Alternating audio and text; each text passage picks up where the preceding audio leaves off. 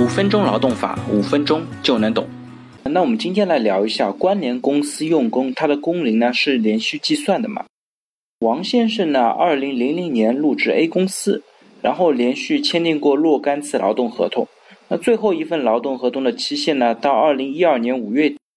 那二零一二年的六月一号呢，A 公司告诉王先生啊，他需要调动到 B 公司。于是呢，王先生又和 B 公司签订了从二零一二年六月份一直到二零一五年五月份的劳动合同。到了二零一三年的十一月份呢，王先生呢又和 B 公司签订了劳动合同变更书，载明呢双方协商一致解除劳动合同，并告知王先生呢合同主体进行了变更。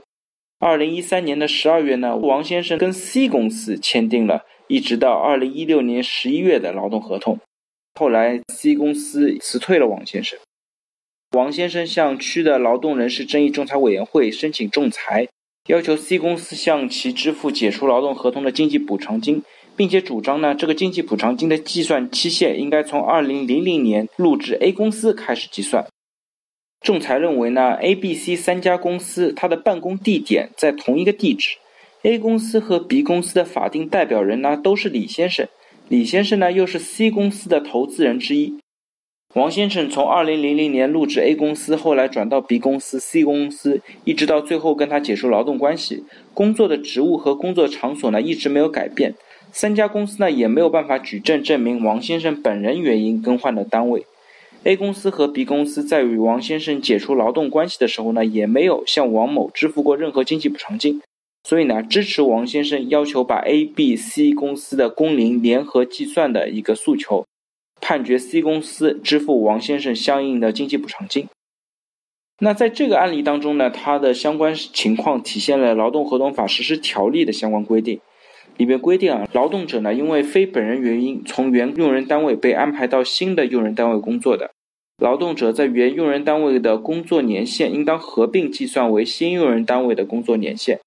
原用人单位已经向劳动者支付经济补偿的，那新用人单位呢，在依法解除终止劳动合同计算经济补偿金的时候，不再计算劳动者原用人单位的工作期限。那同样呢，最高人民法院司法解释四里边也规定了，劳动者如果不是因为本人原因从原用人单位被安排到新用人单位的情况，包括劳动者在原工作场所、工作岗位工作，只是劳动合同主体由原单位变更成新用人单位。用人单位以组织委派或者任命的形式对劳动者进行工作调动，因为用人单位合并分立等原因导致劳动者工作调动，或者用人单位及其关联单位与劳动者轮流签订劳动合同等情况，在这种情况下呢，相应的工龄都应该累计来计算。本案当中呢，王先生一直都是在相同的工作场所为 A、B、C 三家公司进行工作。这三家公司呢，又是关联企业，轮流和王先生签订劳动合同。劳动合同主体发生变更，不排除用人单位规避诸如签订无固定期劳动合同等相关用工责任的可能性。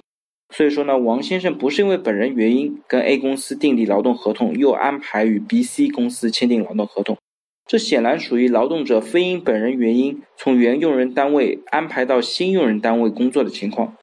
又因为王先生在 A、B 公司解除劳动合同的时候，两家都没有向他支付相关的经济补偿金，所以说呢，在计算解除劳动合同经济补偿金的时候，应当将王先生在三家的工作年限合并进行计算。好了，大家如果对我今天的话题有任何的问题或者建议呢，非常欢迎在我的音频下方留言，也非常欢迎将我的音频转发给有需要的朋友，也许真的可以帮助到他。那我们下一期再见。